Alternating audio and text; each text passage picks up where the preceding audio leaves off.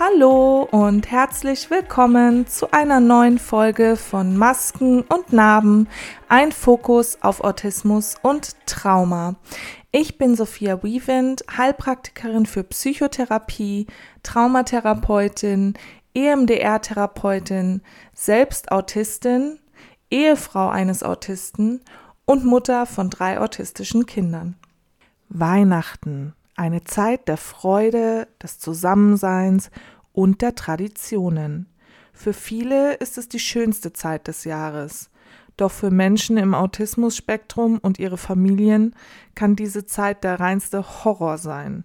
Helle Lichter, laute Musik, unerwartete Besuche und eine Abweichung von der gewohnten Routine können überwältigend sein und Stress verursachen. In dieser Episode schauen wir, wie wir Weihnachten so gestalten können, dass es für Autistinnen und ihre Familien eine freudige und entspannte Zeit wird. Wir werden praktische Tipps und Strategien teilen, um den Weihnachtstrubel angenehmer zu gestalten und für ein inklusives Fest zu sorgen, bei dem sich jeder wohlfühlt widmen wir uns nun den speziellen Herausforderungen, mit denen Autistinnen während der Weihnachtszeit konfrontiert sein können. Diese Zeit des Jahres ist für viele eine freudige, aber auch intensive Zeit, besonders im Hinblick auf sensorische Reize und Veränderungen in der Routine.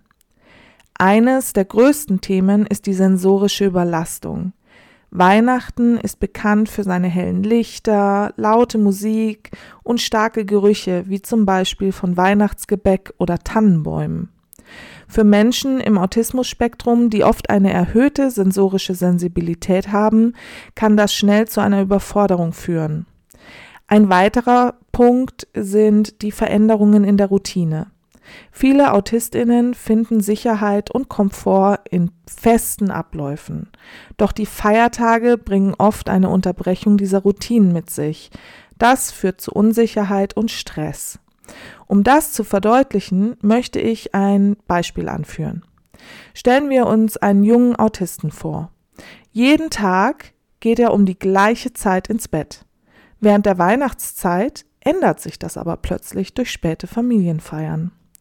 Das kann für ihn sehr herausfordernd sein, weil es sein gewohntes Schlafmuster stört. Durch das Verstehen von diesen Herausforderungen können wir besser darauf eingehen und Weihnachten zu einer angenehmeren Zeit für Autistinnen und ihre Familien machen. Jetzt haben wir einige der Herausforderungen verstanden, die Weihnachten für Autistinnen mit sich bringen kann. Lass uns ein paar praktische Tipps betrachten, die helfen können, diese Zeit entspannter zu gestalten. Erstens die Vorbereitung auf Veränderungen. Eine Möglichkeit, Autistinnen auf die bevorstehenden Feiertage vorzubereiten, ist der Einsatz von Adventskalendern, die nicht nur kleine Überraschungen, sondern auch Aktivitäten enthalten. Die Aktivitäten können speziell darauf ausgerichtet sein, langsam und spielerisch an die Veränderungen heranzuführen, die Weihnachten mit sich bringt. Ein weiterer Aspekt ist die klare Kommunikation. Es kann hilfreich sein, im Vorfeld genau zu besprechen, was an den Feiertagen passieren wird. Erstelle zum Beispiel einen Plan, der wichtige Aktivitäten und Ereignisse enthält. Das gibt Autistinnen ein Gefühl von Struktur und Vorhersehbarkeit. Nun zu den Tipps für die Gestaltung eines autismusfreundlichen Umfelds. Ein ruhiger Rückzugsort kann entscheidend sein. Das kann ein spezielles Zimmer oder ein Bereich sein, der wenig dekoriert ist und in dem sich die Person zurückziehen kann, wenn alles zu viel wird. Die Anpassung von Licht und Geräuschkulisse ist auch wichtig. Vielleicht kannst du die blinkenden Lichter durch stetiges, sanftes Licht ersetzen und darauf achten, dass die Musik nicht zu laut ist. Es geht darum, eine angenehme und beruhigende Atmosphäre zu schaffen. Mit den Tipps könnt ihr euch besser auf die besondere Zeit des Jahres vorbereiten und sicherstellen, dass sie für alle Mitglieder der Familie angenehm wird. Lasst uns schauen, wie Weihnachtsfeiertage so gestaltet werden können, dass sie für Autistinnen angenehm und stressfrei sind. Hier sind einige Ideen und Vorschläge. Erstens autismusfreundliche Weihnachtsaktivitäten. Es ist wichtig, Aktivitäten zu wählen, die nicht überfordernd sind. Zum Beispiel könnten ruhige Bastelarbeiten wie das Herstellen von einfachen Weihnachtsdekorationen oder Backen von Plätzchen in einer ruhigen Umgebung eine gute Idee sein. Auch gemeinsames Anschauen eines Lieblingsfilms oder Vorlesen einer Weihnachtsgeschichte kann beruhigend wirken. Lass uns jetzt Familientreffen anschauen, speziell den Umgang damit und soziale Interaktionen. Wichtig ist, dass die Erwartungen klar kommuniziert werden und das Verständnis dafür besteht, dass sich Autistinnen vielleicht zeitweise zurückziehen müssen. Vielleicht kannst du im Vorfeld mit der Familie besprechen, dass es einen ruhigen Raum gibt, in den sich die autistische Person zurückziehen kann, wenn sie eine Pause braucht. Zum Abschluss die Anpassung von Weihnachtstraditionen. Nicht jede Tradition muss beibehalten werden, vor allem wenn sie Stress verursacht. Es kann hilfreich sein, mit der autistischen Person zu besprechen, welche Aspekte von Weihnachten sie genießt und welche als unangenehm empfunden werden. Vielleicht gibt es bestimmte Traditionen, die angepasst oder sogar ganz weggelassen werden können. Wenn wir diese Anpassungen vornehmen, können wir sicherstellen, dass die Weihnachtszeit für alle, einschließlich Autistinnen, eine Zeit der Freude und des Wohlbefindens ist. Im nächsten Teil will ich über Strategien zur Stressbewältigung reden, die während der Feiertage hilfreich sein können. Fangen wir mit Techniken zur Stressreduktion an. Eine effektive Methode ist die Verwendung von Stim-Toys oder Sensorik-Spielzeug. Das sind Dinge wie Stressbälle, Fidget Spinner, sensorische Matten, Gewichtsdecken, also einfach alles, was der autistischen Person gut tut, was sie beruhigt. Das kann helfen, nervöse Energie abzubauen und eine beruhigende Wirkung zu erzielen. Entspannungsübungen können auch sehr nützlich sein. Techniken wie tiefe Atmung, geführte Meditationen oder leichte Yoga-Übungen können helfen, den Geist zu beruhigen und die Körperwahrnehmung zu verbessern. Es gibt auch spezielle Apps und Online-Ressourcen, die Entspannungsübungen anbieten. Kommen wir zu ein paar Tipps für Eltern und Familienmitglieder. Das Wichtigste ist, Verständnis und Geduld zu zeigen. Erkennt die Zeichen, die darauf hindeuten, dass die autistische Person überfordert ist und handelt dementsprechend. Das kann bedeuten, die Person aus einer stressigen Situation herauszuführen oder einfach nur da zu sein und zuzuhören.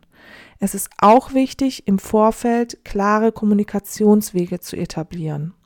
Besprecht gemeinsam, welche Unterstützung benötigt wird und wie diese am besten geleistet werden kann. Manchmal kann es hilfreich sein, eine Art Notfallplan für Situationen zu haben, in denen der Stress zu groß wird. Wenn wir diese Techniken und Unterstützungsstrategien nutzen, können wir dazu beitragen, dass die Weihnachtszeit für Autistinnen und ihre Familien ein wenig weniger stressig wird und vielleicht ein bisschen angenehmer.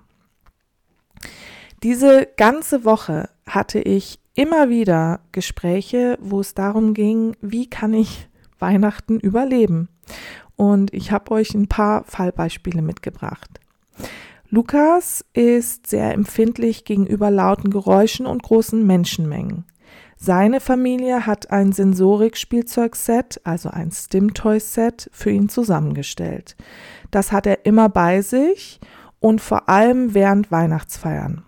Wenn er sich überfordert fühlt, nutzt er diese Stim-Toys, um sich zu beruhigen.